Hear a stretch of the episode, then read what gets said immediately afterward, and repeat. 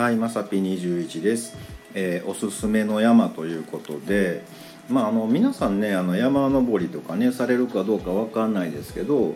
まあ、今ってね、まあ、そんなに外出とかもできないんでね、まあ、気軽に山行こうかとかなかなかできないじゃないですか。でね、まあ、うちもねあの近場でねあのおすすめの山があるんですけどあの洗濯物の山、うん、まあれねあの取り込んでね、うん、あの山になってるところにねわっさーダイブしたらねめっちゃテンション上がるじゃないですかなんかね。わあ洗濯物みたいなね、うん、まあ後のこと考えるとねちょっとゾッとしますけどね、うん、あの飛び込んだ瞬間はなんかもうあ山最高って思うじゃないですか。ね。うんまあ、これ結構近場なんでね皆さんご家庭にあると思うのでねまあまあ使ってもいいんじゃないかななんて思います。